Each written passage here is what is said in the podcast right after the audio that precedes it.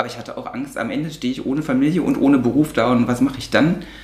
Und habe ich dann ganz aktiv entschieden, nee, das, das, das muss weg. So, ich werde einfach den Rest meines Lebens so tun, als wäre dieser Körper, der sich für mich immer wie ein schlecht sitzendes Kostüm angefühlt hat, als wäre der echt. Ich trage dieses Kostüm, koste es, was es wolle, und ich werde alles tun, damit die Leute denken, das Kostüm wäre die Realität. Ich habe das so lange durchgehalten, wie ich konnte, und ja, mit 39 konnte ich nicht mehr.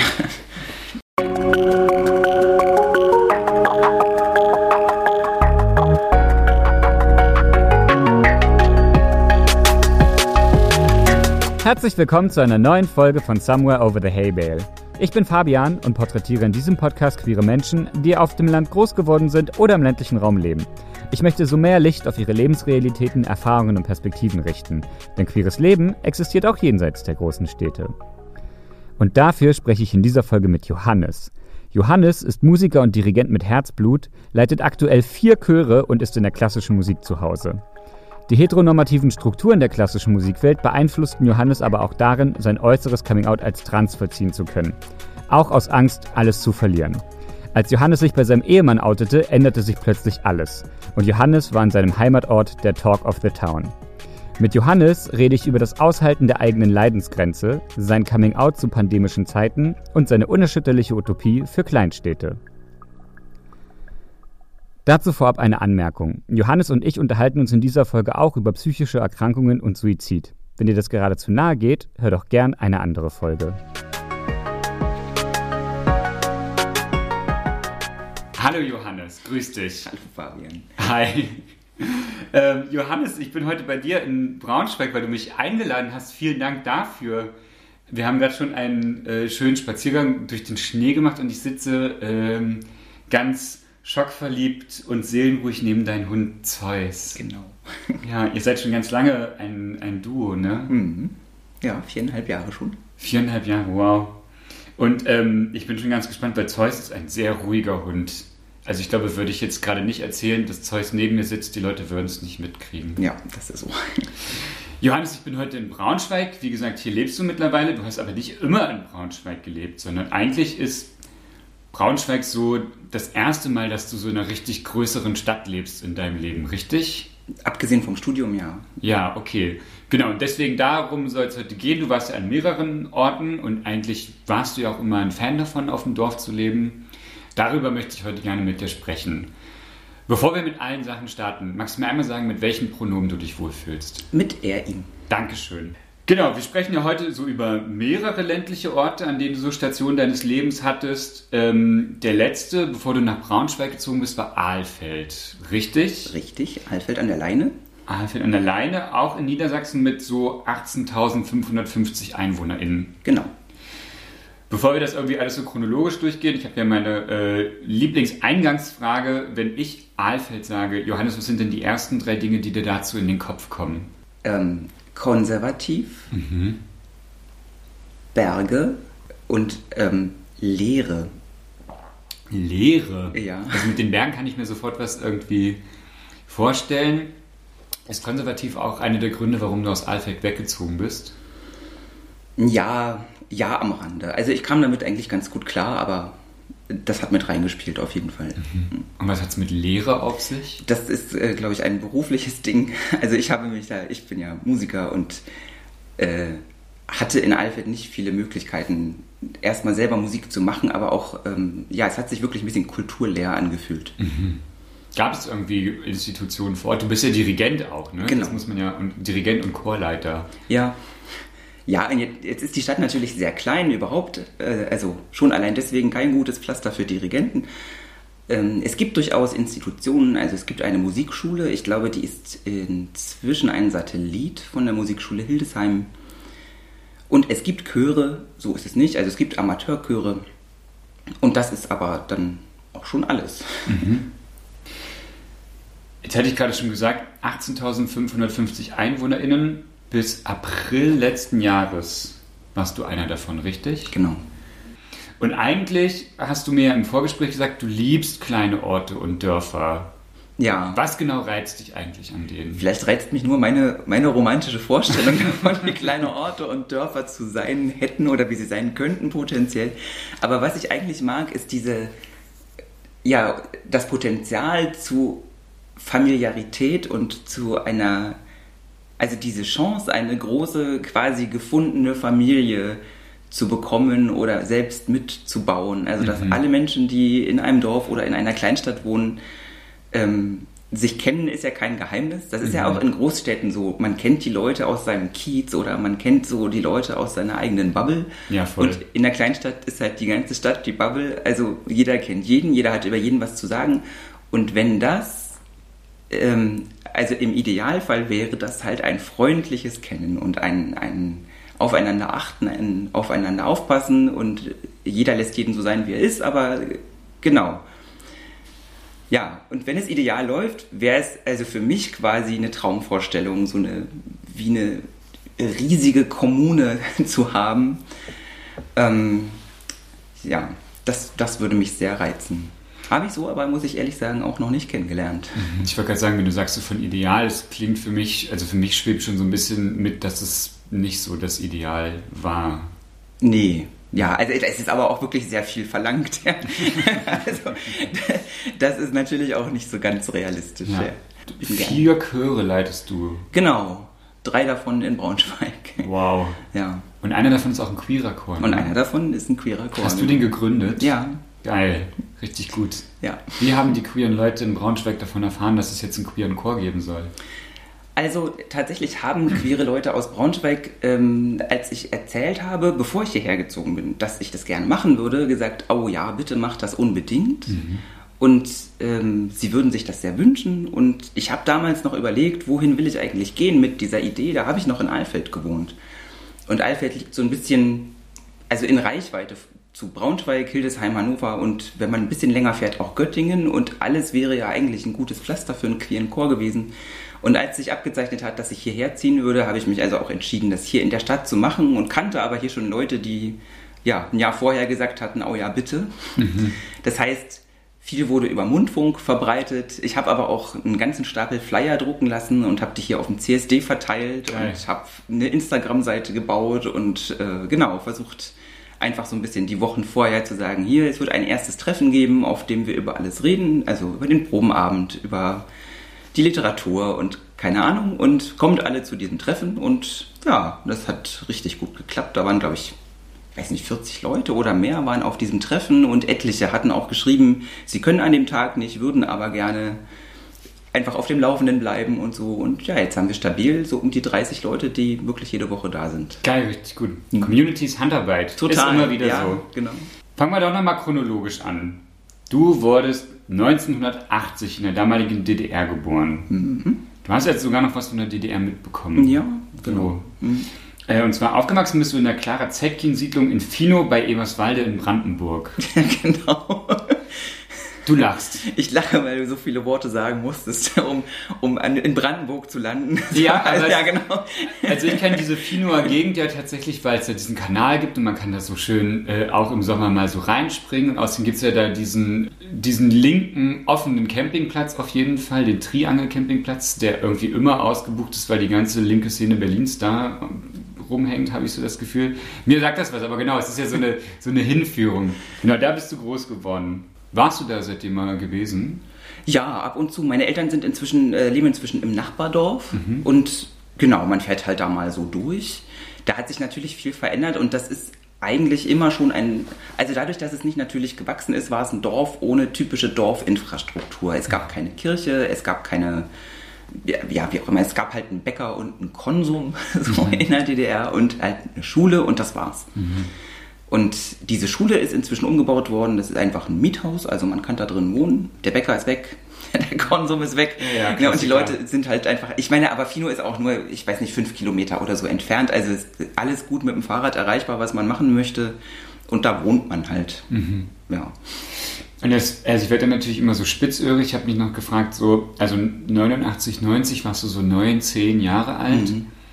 Kannst du dich noch daran erinnern, wie du diese Zeit so wahrgenommen hast? So Mauerfall, die Zusammenführung von BRD und DDR. Ja, Und also weißt du, was es mit dir und deiner Familie auch gemacht hat? Naja, aus meiner damals kindlichen Perspektive ja. Ähm, also die Mauer fiel kurz vor meinem neunten Geburtstag. Ich bin im Dezember geboren, also ich war noch nicht ganz neun. Und wir haben das im Fernsehen gesehen und mein Vater und meine großen Brüder waren irgendwie, also völlig schockiert und meinten, wir müssen nach Berlin, wir müssen uns das angucken. Ich weiß gar nicht, ob sie gefahren sind oder nicht. Und mein erster Gedanke als damals noch achtjähriges Kind war, oh Gott, jetzt kommen die ganzen Kriminellen und Drogensüchtigen aus dem Westen zu uns.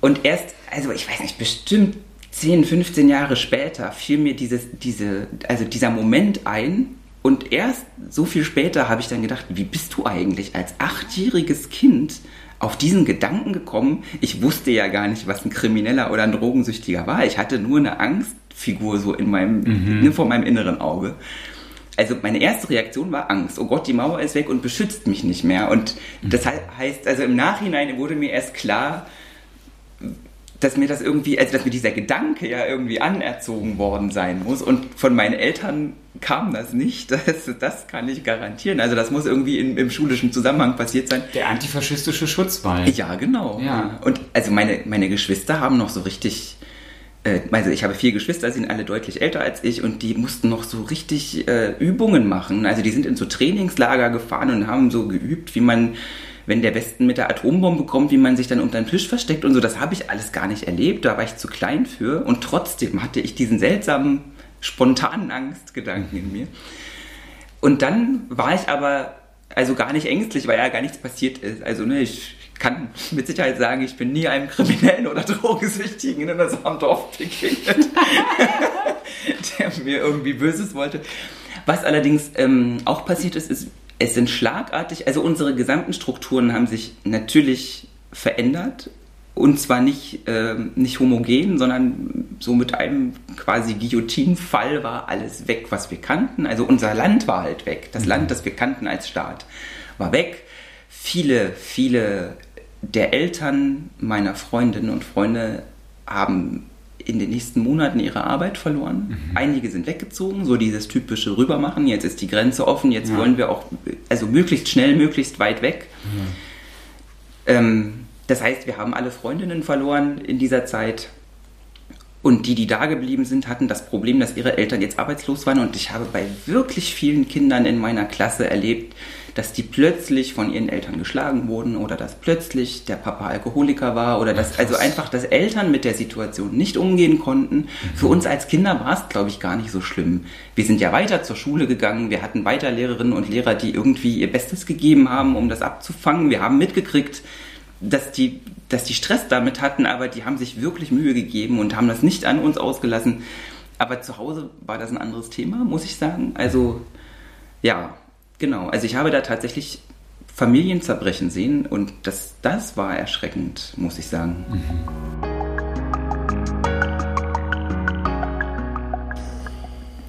Der Hund seufzt. Du bist ein guter Streichler, Fabian. Danke. Ähm, genau, was ja, bei dir, was ja bei dir auch relativ classy war für ein Ostkind, äh, du bist ja auch im Kindergarten gegangen. Ne? Mhm. Und du hast in einem Vorgespräch gesagt, also korrigiere mich gerne, wenn ich falsch liege, Du hast gemeint, auch wenn du es damals noch nicht so benennen konntest, eigentlich hattest du im Kindergarten schon sowas wie ein inneres Coming-out als trans. Ja. Wie? Also es war gar kein Coming-out, sondern es war eigentlich umgekehrt. Ich, ich, also ich war mir immer sicher, seit ich denken kann, dass ich ein Junge bin. Und es, ich war immer völlig schockiert, also jedes Mal wieder, wenn ich Mädchendinge machen sollte ähm, als zum Beispiel, als wir mal ein Westpaket bekommen haben von unserer Tante aus Hamburg Auch und sie hat sich ganz viel Mühe gegeben und hat extra für mich so ein besonders schönes Kleid mit reingelegt. Das hatte so drei gestufte Röcke in, in wirklich, also fast neonpink mit kleinen Schleifchen drauf und Gott habe ich dieses Kleid gehasst. Und meine Mutter wollte unbedingt, dass ich das an einem Silvesterabend anziehe. Und ich hatte also wirklich selten Wutanfälle als Kind, aber ich bin komplett ausgerastet. Und dann musste ich auch noch eine Strumpfhose und ich habe auch Strumpfhose so gehasst. Oh, furchtbar. Und, und ich habe nicht verstanden, warum ich das sollte. Also ich habe nicht verstanden, warum ich immer so da, da, dazu hingetrieben wurde, mich mädchenhaft zu verhalten oder mich, mich mädchenhaft zu benehmen oder warum musste ich das jetzt und warum durfte ich nicht mehr draußen Rad schlagen ab dem Moment, als zum Beispiel meine Menstruation eingesetzt hat, weil eine junge Dame das nicht mehr macht. Ich dachte, na, ich bin immer noch, ne, ich bin immer noch derselbe Junge wie letzte Woche, ich kann noch nichts dafür oder meine Oma hat meine Schuhe kritisiert, weil sie nicht damenhaft genug waren oder so. Und ich habe, also ich habe erst so nach und nach begriffen, dass die Welt mich ganz anders sieht, als ich bin. Und hatte große Schwierigkeiten, damit umzugehen. Mhm. Und dein äußeres Coming-out hattest du ja mit 39, mhm. richtig? Ja. Was ist in dieser Zeit passiert, so zwischen Kindergarten und 39? oh ja. Ähm, ja, ich weiß, es ist eine sehr, eine sehr große Wie viel Frage. Ja? Ich meine das gar nicht so, also vielleicht spezifiziert die Frage eher so, mh, hm, oder ich frage andersrum, wann hast du zum ersten Mal von Trans als einen Begriff gehört und so für dich aktiv wahrgenommen, dass du nicht die einzige Transperson auf der Welt bist? So, also weißt du, was ich meine? Ja. Weil das ist ja meistens sehr, also für Queers, egal in welchem geschlechtlichen oder sexuellen Label sie sich mhm. irgendwie bewegen, ist das ja meistens augenöffnend. Ja. Dieses, genau. Weißt ja. du noch, wann das bei dir war? Das war mit Anfang 20.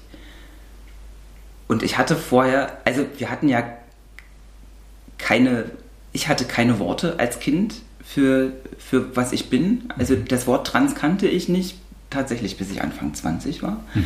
Und ich kannte aber auch gar keine anderen Worte. Also ich wusste nicht, dass es schwule Menschen gibt oder so, weil unser Dorf einfach zu klein war dafür. Und das keine Rolle gespielt hat, nicht in unserer Familie, nicht in unserem Bekanntenkreis, nicht natürlich in der Schule. Das, das gab es einfach gar nicht. Ähm, ich war im Internat in Wernigerode. Ne? In Wernigerode, genau. Und habe dann schon gemerkt, ach okay, alles klar, es gibt schwule Menschen. Also sowas gab es. Und das war aber auch ziemlich tabuisiert. Mhm. Ähm, und ich habe an mir selber erst gemerkt, dass, dass es also dass ich nicht der einzige Mensch bin, dem es so geht und dass es dafür einen Begriff gibt, als ich ja tatsächlich Anfang 20 war, schon in Wien gewohnt habe, das Internet war schon erfunden und zugänglich und ähm, ich habe einfach googeln können. Ja, also ich habe eine Suchmaschine nutzen können. Ich habe auch die Bibliotheken in Wien äh, damals nach Fachliteratur durchsucht, die noch nicht viel vorhanden war. Also weder im Internet noch in der Bibliothek war viel zu finden und das, was zu finden war, war ziemlich gruselig. Also da ging es ausschließlich um körperliche Transition, also um diverse Operationen, die damals auch schon durchgeführt wurden um das Geschlecht eben so anzugleichen, wie man sich empfand. Und das war aber alles eher erschreckend für mich. Und die Vorstellung, also ich wollte ja damals Dirigentin werden. Und das war schon ein radikaler, eine radikale Herausforderung eigentlich der bestehenden Zustände im klassischen Musikbereich. Also überhaupt als Frau dirigieren studieren zu wollen. Das lag mir gerade schon auf Warte, Lippen, das, ja. das war schon wirklich krass. Ich glaube auch, ich bin nur deswegen in Wien angenommen worden, weil also der Professor, der Jahre vorher Frauen immer abgelehnt hat, der Professor für Orchesterdirigieren damals, äh, hatte keine Wahl mehr, weil tatsächlich endlich mal eine Gleichstellungsbeauftragte an dieser Hochschule eingeführt wurde und er musste dann halt. Er hat uns aber einfach nicht unterrichtet. Also er hat mich wirklich in den drei Jahren, die ich da war, einmal gesehen ähm, ich habe vordirigiert, er hat gesagt, Frau Höhing, Ihr Schlagbild ist ästhetisch einwandfrei. Es ist wirklich sehr schade, dass Sie eine Frau sind. Der nächste bitte. What the fuck? Ja, das war der Unterricht. Und in dem Moment kannst du natürlich auch nicht sagen, ja, nee, im Moment ist ja gar nicht so. Ich hätte ja, ich hätte ja praktisch mein Leben nicht Stimmt. verbessert, wenn ich gesagt hätte, ja, nee, ich bin gar Übrigens, keine Frau. Übrigens, you're wrong, guess again. Tut mir leid, ich sehe nur so aus. Ja, also wirklich das, äh, und ich hatte solche Angst, meine Karriere zu verlieren und damit das Einzige, was mich so halbwegs bei mentaler Gesundheit gehalten hat, ja, mhm. das Einzige, was mich zuverlässig glücklich gemacht hat, war Dirigieren. Mhm. Und ich, ich hätte alles getan, um das zu behalten. Ich hatte auch Angst, meine, meine Familie zu verlieren. Also meine Eltern sind relativ viel älter als ich und ähm, selbst eher auch konservativ erzogen worden und natürlich auch nie mit dem Thema irgendwie konfrontiert worden. Und ich hatte wirklich Angst, da einen Bruch zu verursachen. Aber ich hatte auch Angst, am Ende stehe ich ohne Familie und ohne Beruf da und was mache ich dann? Und habe mich dann ganz aktiv entschieden, nee, das, das, das muss weg. So, ich werde einfach den Rest meines Lebens so tun, als wäre dieser Körper, der sich für mich immer wie ein schlecht sitzendes Kostüm angefühlt hat, als wäre der echt. Ich trage dieses Kostüm, koste es, was es wolle, und ich werde alles tun, damit die Leute denken, das Kostüm wäre die Realität. Ich habe das so lange durchgehalten, wie ich konnte, und ja, mit 39 konnte ich nicht mehr. Das macht mich ganz traurig zu hören. Ich glaube, das ist einfach. Ich glaube, wäre ich 20 Jahre später geboren, wäre das nicht passiert. Ich habe mir das also ist einfach die Zeit. Ich hatte gerade auch, als du so erzählt hast, tatsächlich halt gedacht, so krass, du bist ja tatsächlich, also du bist ja auch noch in deine Pubertät eingetreten, als ähm, Homosexualität tatsächlich dann nach 1990 ja wieder, also de facto ein Straf, also eine Straftat war unter Ja. Männern.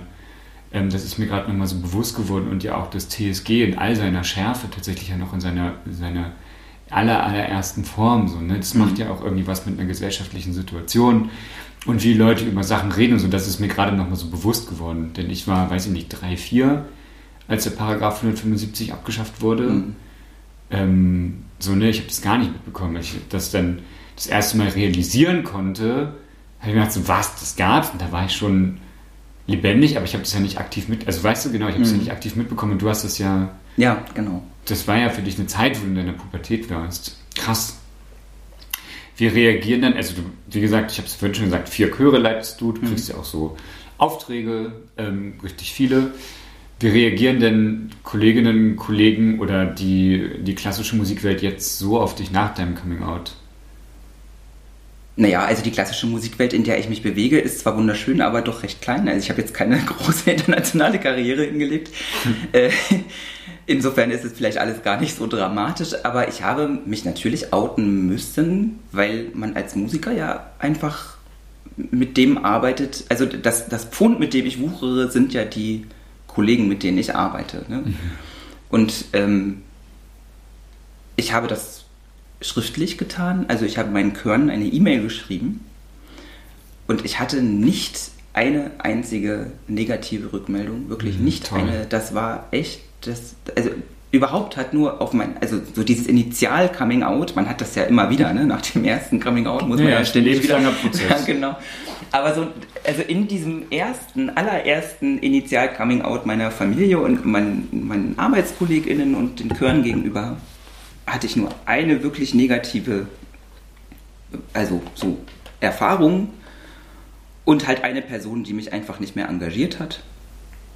Aber alles andere, also alle anderen haben sich wirklich richtig Mühe gegeben, haben mich sofort richtig angesprochen, haben die eine oder andere Frage gestellt, aber auch gar nicht so lästige Fragen, sondern, sondern einfach nur, also normale Fragen, die sie halt haben. So, was bedeutet das eigentlich? Und was bedeutet das für dich? Und wie geht's dir jetzt? Und was können wir machen? Und wirklich richtig positiv. Das ist schön, dass du das so unterscheidest, weil ich so das Gefühl habe, wenn Leute so ihr Coming Out haben und ich glaube, so aus meiner Wahrnehmung, Transmenschen müssen sich nochmal mit ganz anderen Fragen auseinandersetzen als zum Beispiel Schwule oder Lesben. Mhm.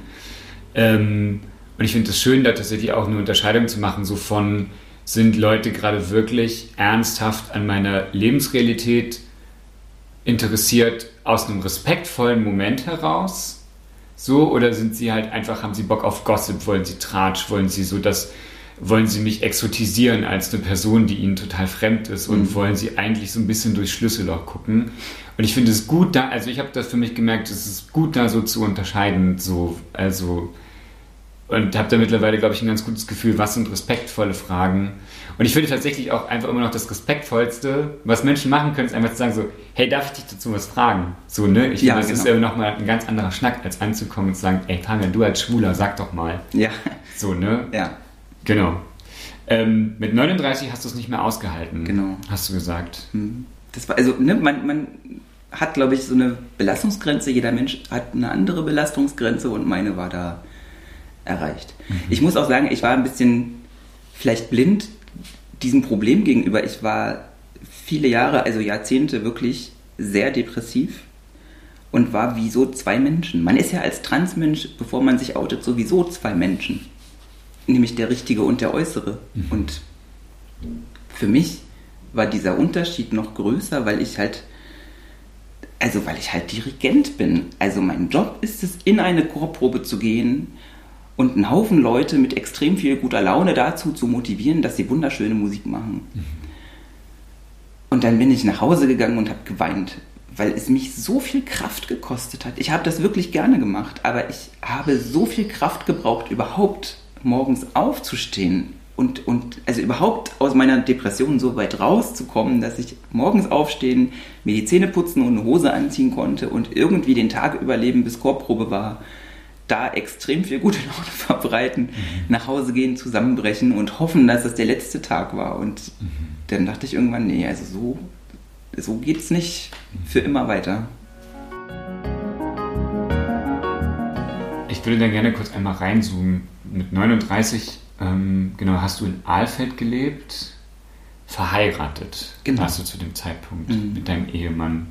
War der auch jetzt dann quasi der erste, bei dem du dich dann geoutet hast? Oder? Ja, deutlich früher sogar als bei allen anderen und ähm, auf einem Hundespaziergang. Auf einem Hundespaziergang. War Zeus mit dabei? Zeus war mit dabei. Genau. Toll, sehr gut. Du hast alles mitbekommen, Zeus. Ja.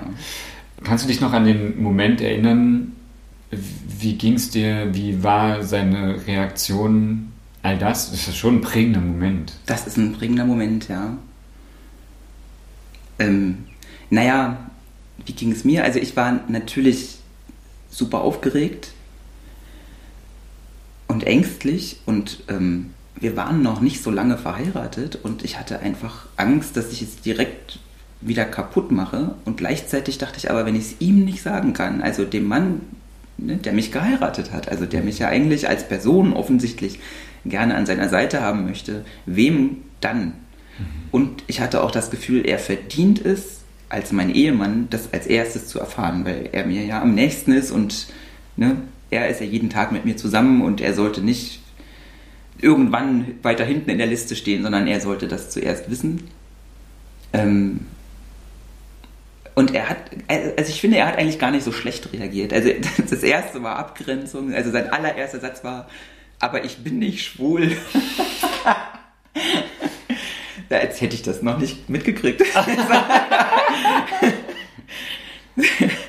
aber, das Schöne ist ja, aber auch ein bisschen traurig. Es, es ist sehr traurig eigentlich, aber ja, also das Schöne, was ich daran erkenne, ist irgendwie so, du sagst halt, hey, ich bin Mann und das Erste, was er macht, ist dich als Mann zu akzeptieren. Ja, genau. Und das, das war auch für mich, also ich war wirklich voll der Bewunderung eigentlich in diesem Moment. Ich fand das auch traurig, dass er sich zuerst mal abgrenzen musste und gleichzeitig dachte ich aber auch, wow, das, das ging so, ja, mit einem Fingerschnippen hat er sofort innerlich umstellen können und hat gesagt, okay, was du mir über dich erzählst, akzeptiere ich als Wahrheit.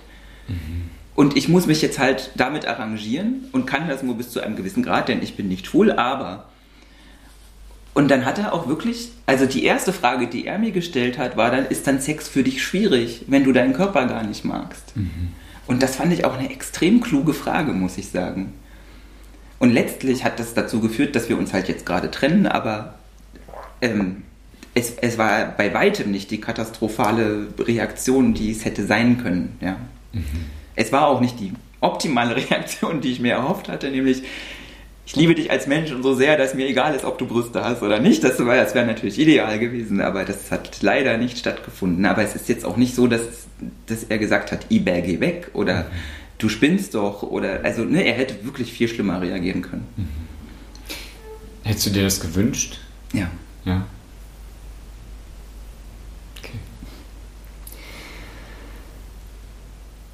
Jetzt ist nochmal der kleine Bogen vorhin, weil du so meintest, so äh, die, die, Utopie, die ein Dorf so sein kann, mhm. mit so, ne, wir sind eine Community und wir achten aufeinander äh, und wir gehen respektvoll miteinander um.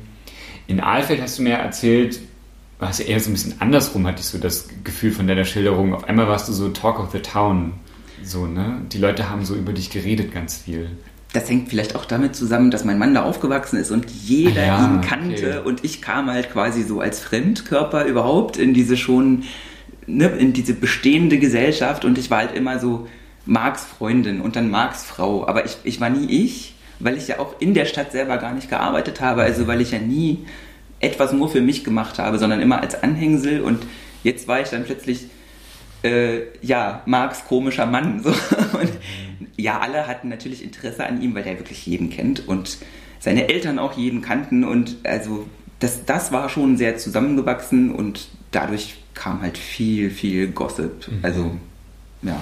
Und hat sich jemand auch mal nach dir erkundigt? Weil, also es klingt jetzt so, wenn du sagst, der ist so groß geworden und die Schilderungen waren ja gerade immer so in Relation zu ihm, so, ne, du bist jetzt Marx Mann, so.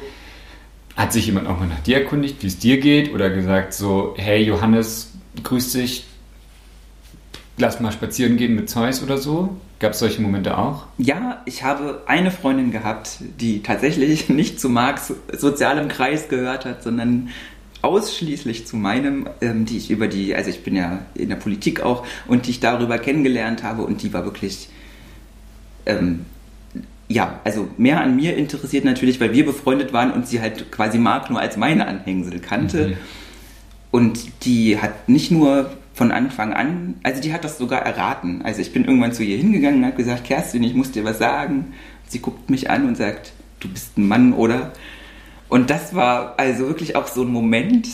Woher wusste sie das? Ich habe keine Ahnung, woher sie das wusste. Krasse Intuition oder ich wirklich, ich weiß es nicht, aber sie hatte ein, ein, extremes Gespür dafür und hat mich sofort umarmt und hat gesagt, ich bin für dich da, komme was wolle. Und sie war auch wirklich für mich da. Ja, sie war diejenige, die mich im Krankenhaus besucht hat mhm.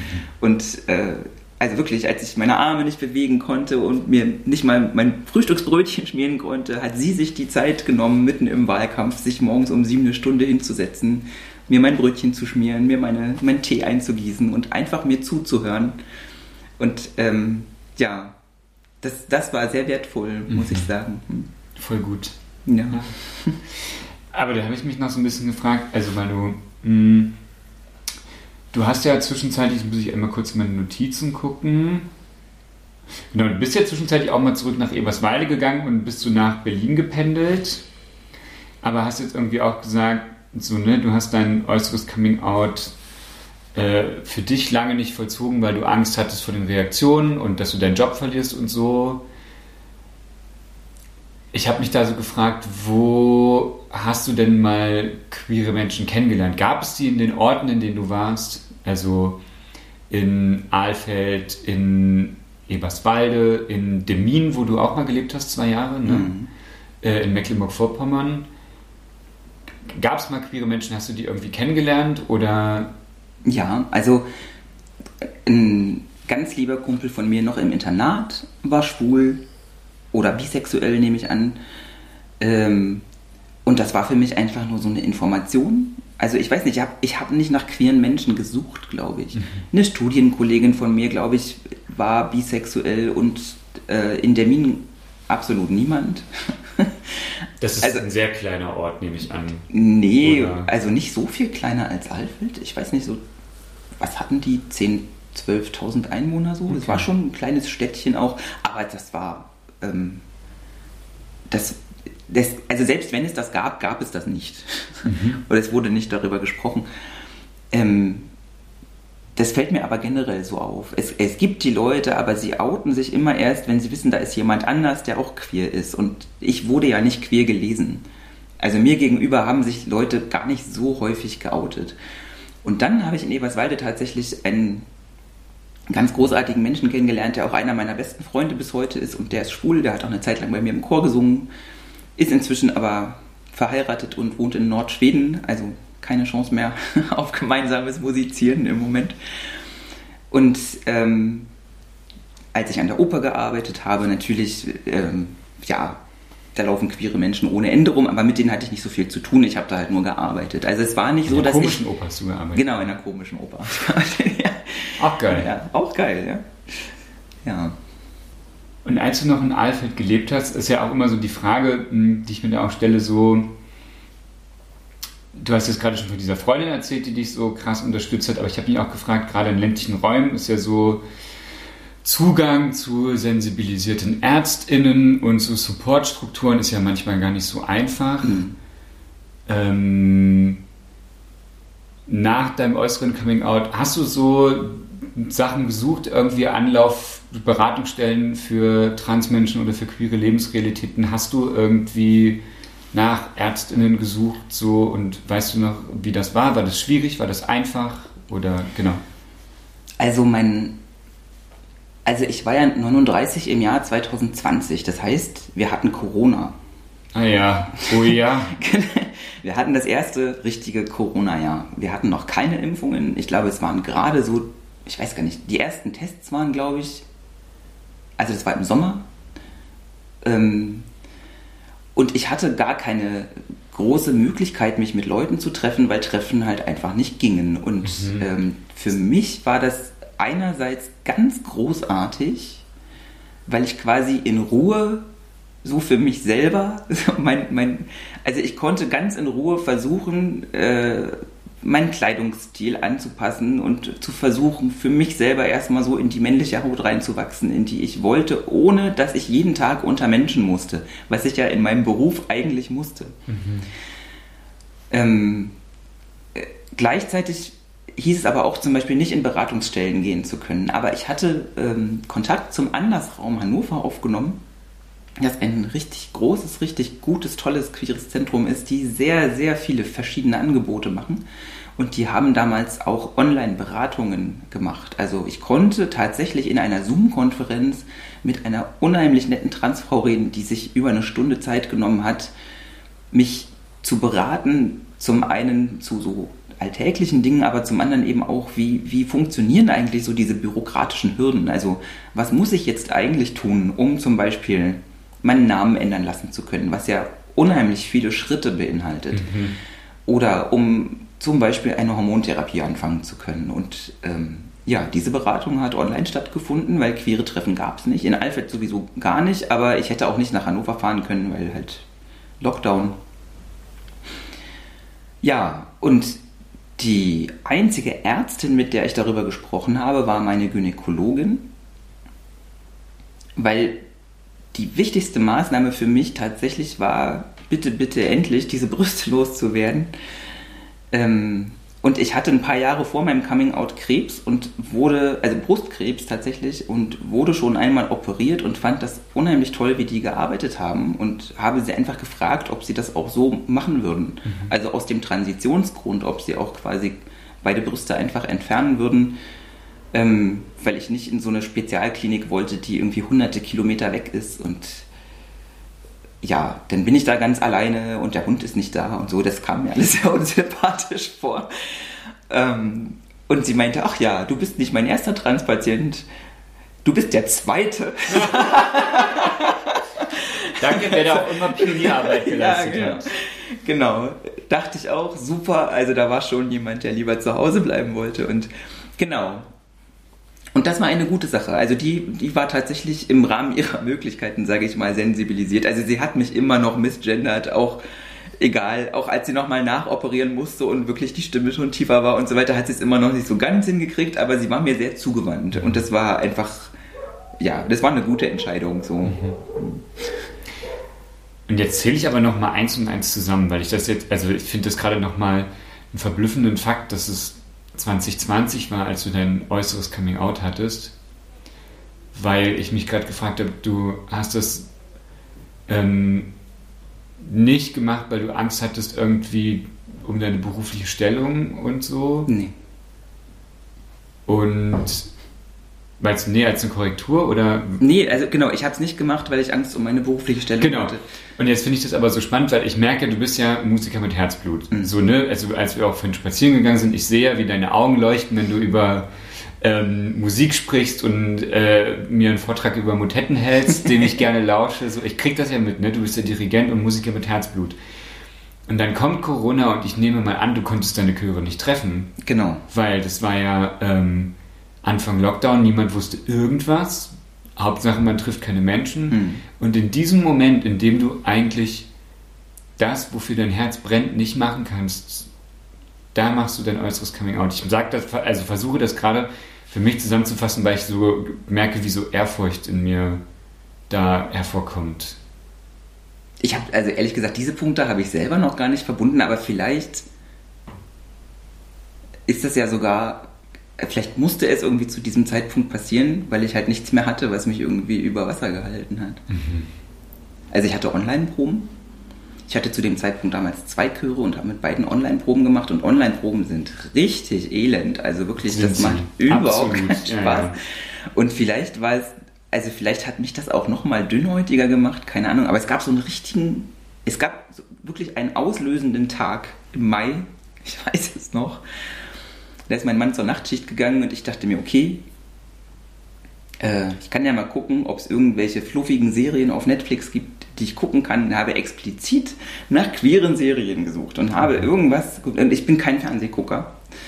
Ich mag, ich mag eigentlich nicht, ich bin mehr ein Zocker. Ich mag interaktiv. ja, ich mag es interaktiv zu sein. Verstehe ich sehr gut. Oder ich lese auch sehr gerne und ich kann eigentlich nicht, nicht gut Fernsehen, aber an dem Tag wollte ich einfach irgendeine nette Schwulenserie gucken sehe die ersten 30 Sekunden, ich weiß nicht einmal mehr, was es war. Und da liefen zwei Männer nebeneinander und der eine griff nach der Hand des anderen und ich bin einfach, das, das war das letzte, also wirklich in mir ist so ein Damm gebrochen. Ich habe angefangen zu weinen und zu schreien und ich konnte, also wirklich zu schreien, ja. Ich konnte nicht mehr aufhören zu schreien, als hätte ich Schmerzen. Nach einer Stunde oder so hat sich das angefühlt, als würde ich über meinem eigenen Körper schweben und mir beim Schreien zugucken, aber ich konnte nicht aufhören. Ich habe wirklich versucht, mich davon abzulenken. Also ich habe versucht zu zocken, um mir etwas zu tun zu geben. Ich habe versucht zu kochen. Ich habe versucht, die Hunde waren natürlich verwirrt und wussten nicht, was stimmt denn jetzt nicht. Und es ging nicht und ging nicht. Und nach zwei Stunden habe ich einer Freundin eine Textnachricht geschickt und habe gesagt, hilf mir, ich schreie und ich kann nicht aufhören, tu irgendwas. Die wohnte 300 Kilometer entfernt. Und die hat mich angerufen, hat mir beim Schreien zugehört. und hat es so in zehn Minuten oder so geschafft, mich so weit runterzubringen, dass ich nur noch geweint habe. Und weinen ging. Also, ne, es, also weinen war irgendwie normaler für mich als dieses, dieser verzweifelte Schrei, der, der einfach nicht aufhören wollte. Und dann hat sie irgendwann gesagt, du, bei uns ist Abendbrot fertig, ich rufe dich in einer halben Stunde nochmal an, hältst du so lange durch. Und dann habe ich Ja gesagt und dann hat sie tatsächlich dann nach dem Abendessen wieder angerufen und hat gesagt, du gehst jetzt los, du gießt jetzt ein Glas Whisky ein und wir, und wir reden und dann habe ich ein Glas Whisky in meiner Hand gehabt, habe mich ins Bett gelegt und wir haben einfach so lange geredet, bis ich aufhören konnte zu weinen. Mhm. Und ähm, da habe ich, mein Mann wusste zu dem Zeitpunkt schon von mir. Ja, das, das hatte ich ihm im Winter schon gesagt. Aber da habe ich gemerkt, okay, ich habe keine Wahl. Ich kann nicht mehr ich, ich, ich kann nicht mehr. Entweder ich höre jetzt auf zu leben oder ich fange an.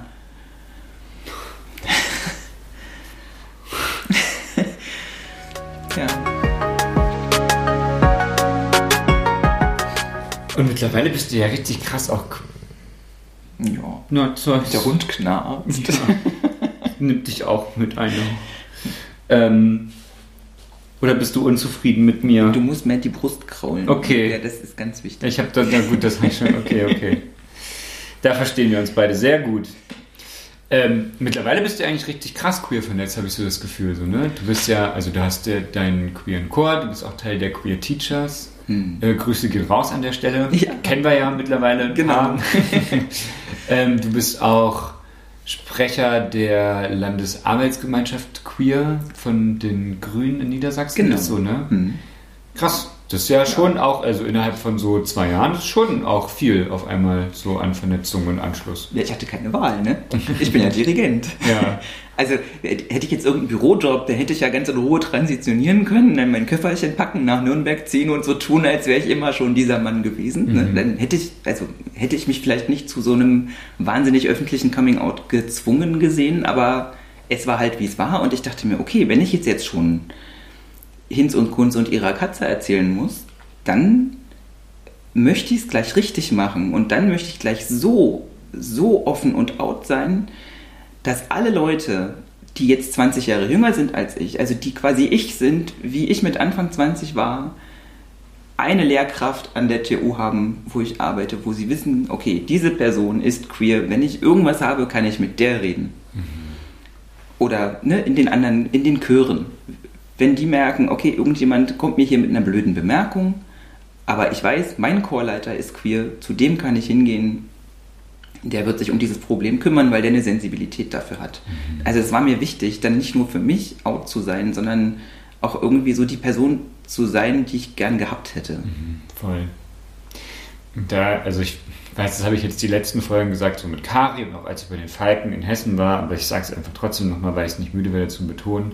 Das ist ja kein Jux und Dudel, den wir da machen, so, ne? sondern mhm. das rettet halt im Zweifelsfall Leben. Ja. Ich weiß noch, als ich bei, bei Kari war, die du ja auch kennst, als sie das gesagt hat, sind mir so die Tränen übers Gesicht gelaufen, weil ich gemerkt habe, so krass, also einfach, dass du, oder dass wir auch, um uns mal mit reinzunehmen, out und proud sind und uns verletzlich machen und gleichzeitig aber mit unserer Stärke durchs Leben gehen, das kann im Zweifelsfall lebensrettend sein, immer mhm. noch. Und das ist schon auch krass.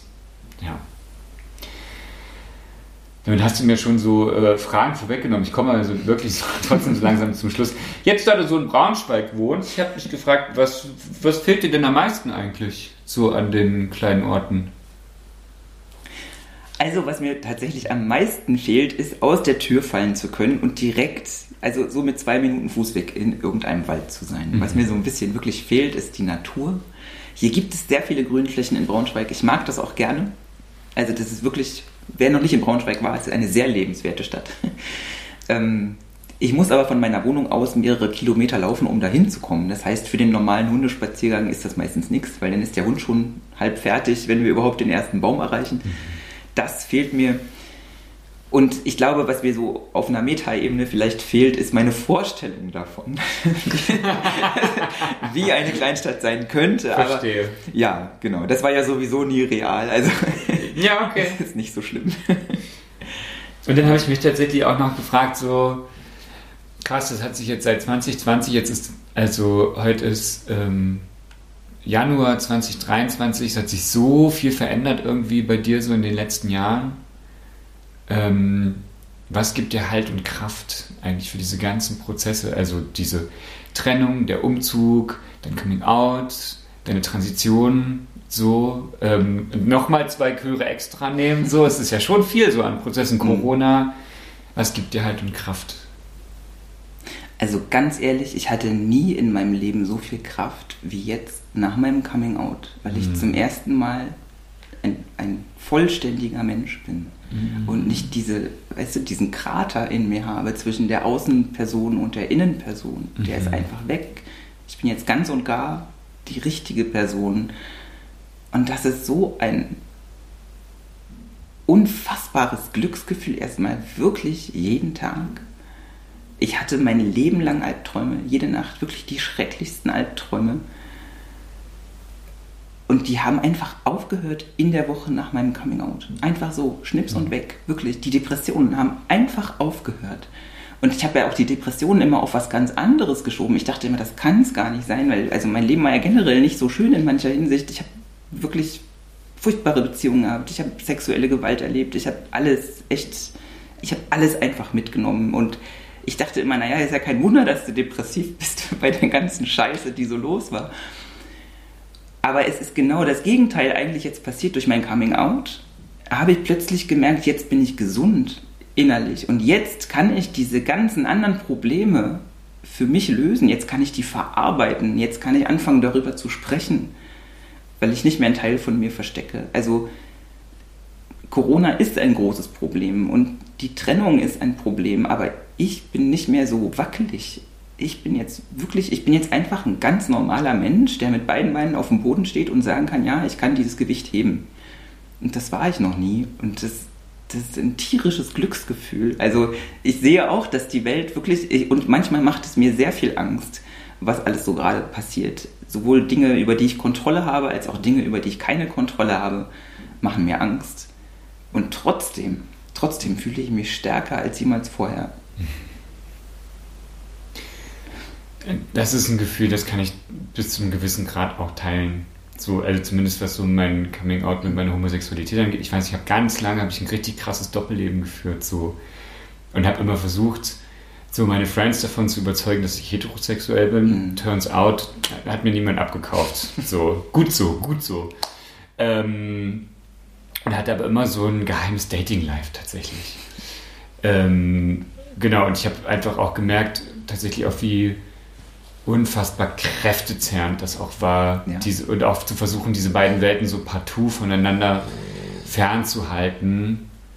Ähm, und das ist richtig krass, weil ich hatte mein äußeres Coming Out mit 23, jetzt werde ich 33, also das, also es jährt sich jetzt zum zehnten Mal quasi.